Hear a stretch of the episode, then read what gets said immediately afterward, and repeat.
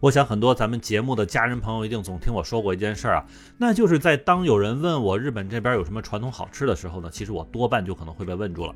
因为在日本住了一段时间之后，才能发现，可能我能说出哪个餐馆好吃，但是确实很难说出日本到底有几种好吃的，因为似乎反反复复我们能吃到的就是寿司啊、天妇罗呀、拉面啊这些东西。那如果再加上一些其他国家的改进版这个日本料理呢，比如说咖喱饭什么的哈，那其实似乎日本这边能够叫上名字好吃的，其实还是真的没有多少的。并且这件事情我也在之前做了一些小功课，然后之后发现啊，其实专属于日本自己的美食发展和咱们中国的美食讲究多种搭配以及创新的方法是不同的。日本美食多是在同一个赛道拼了老命的往下卷哈。那比如说寿司吧，在这个行业里呢，竞争的关键多是对于原料的选取和加工。你能折腾两个小时呢，我就能折腾四个小时，反正总体下。下来说是呢，在花费了大量的时间和人力的同时，并且成功的把食物单价拉高之后呢，食客们能够获得的对于吃的感受呢，会往往变得越来越不线性。那换句话说，就是性价比很低了。那咱举例说啊，你想想，你能吃出来刚刚捞上来一个小时和三个小时的鱼肉的区别吗？当然，我也不排除有人抬杠说自己可以哈，但是我也有理由相信啊，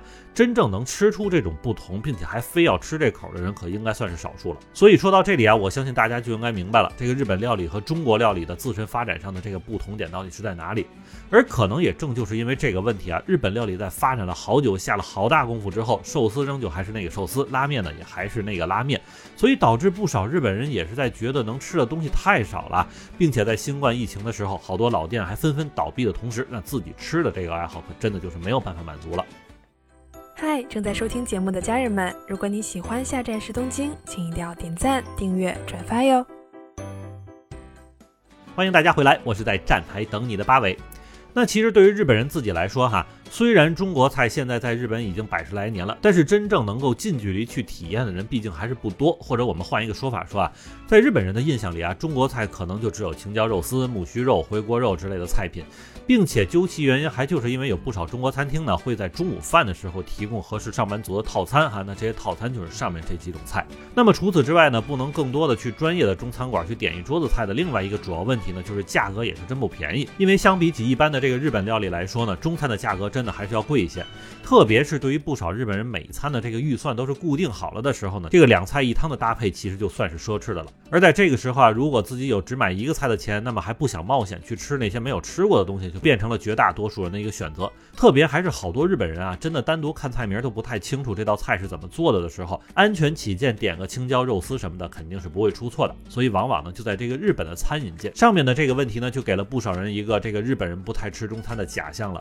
但除此之外呢，现在日本的不少中餐馆其实也不是那么过于哈着日本客户哈，因为相比起中国人自己来说啊，日本顾客每一桌子点的少不说吧，而且往往还事儿多。所以目前在日本的中餐厅呢，多少都会把咱们国内的做法呢是直接拿过来弄，什么味道啊、原料啊，也都是跟着自己人喜欢的方式来。那这样一来，时间久了哈，不少顾客一看这一屋子全都是中国人，无论店家还是旁边的客人说的话，没一句自己听得懂的，多少都会对进店吃饭有点害怕了。那毕竟万一来个点菜都说不明白，价格也看不懂，那该多尴尬呀！不过就是在新冠病毒疫情的这段时间里，或者说是因为疫情本身，这个日本的整体餐饮结构呢，也是在发生变化。一些日本老店的倒闭之后呢，原本的店址就被中国餐厅盘下来，再加上中国餐厅的这个数量增加的同时，原本中国客户的数量就没那么多了，争取日本客户的进店就变成了必须要做的一件事儿。所以确实从疫情后半的时候啊，不少餐厅和顾客呢，其实都在相互妥协啊，以至于曾经有些不敢尝试中餐的这个日本人，在首次吃到了一些更加正宗的中国菜的时候，都觉得自己这二三十年白活了，怎么竟然有这么好吃的东西在家门口都不知道呢？我总觉得哈，对于吃的执着哈，这日本这个国家的人绝对是不会落后于咱们中国的。因为就在有些人解锁了新技能，吃到了好吃的之后，就四处散消息还不算，甚至还有人专门做了一个真中华料理的美食地图，然后用这个告诉日本人，在自己家住的门口附近呢，有什么超好吃的中餐可以试试看，并且在介绍里面还专门说了他使用的原料和制作方法。而这点呢，其实就是从一些日本网红博主晒在自己社交平台上的照片就能发现啊，不少漂亮的妹子一手举着羊肉串，一手拿着中国的啤酒。有的样子就让不少人在下面询问说啊，吃饭的地方在哪里和吃的是什么？其实，在这里我也得插一句哈，曾经我认为日本人不太爱吃羊肉，其实原来是因为他们不会做。其实都不说什么红烧、清蒸、手扒肉啊，他们甚至都不知道孜然是个什么佐料。不过话说回来哈，就算是开始以日本顾客为主了，其实不少中国餐厅的这个料理风格仍旧是挺任性的，包括菜品的辣味、麻味、咸味等等之类，餐厅这边多数还是按照中国人的这个口味习惯来做。不过讲真啊，这样一来也确实让不少人发现，其实日本人是挺能吃辣的，并且所谓的这个口味清淡啊，其实什么都是胡扯，只要好吃什么都行。我记得之前啊，就有一些国内的朋友在问我说啊，在日本想吃中餐是不是就得自己做？但是当我晒出一大堆类似沙县小吃、小肥羊、海底捞、水煮鱼等等之类的餐厅或者菜的照片之后，好多人都以为我回国了，没告诉他们。其实这也是这几年日本在对于中国菜的接受度是在不断的增加。在东京有些车站附近的好位置，几乎清一色的都被中国餐厅占了。而且在餐厅数量暴增的同时呢，来自于国内各地方的美食都在这里能够找到，甚至包括我所在的大天津的这个煎饼果子呀、炸糕什么的，其实都能买到了。以至于有日本人在吃的同时呢，也开始真正的去研究中国美食的分布。到现在呢，甚至还有一本书专门去深入剖析的在东京的中国料理。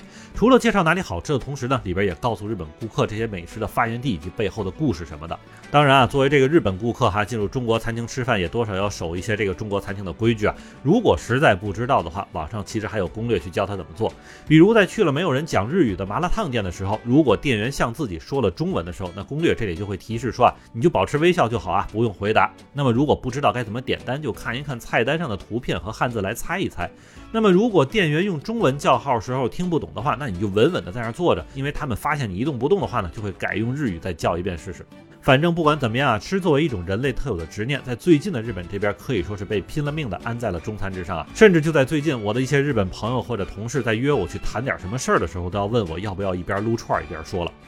那么好，感谢您收听下站是东京，我是在站台等你的八尾。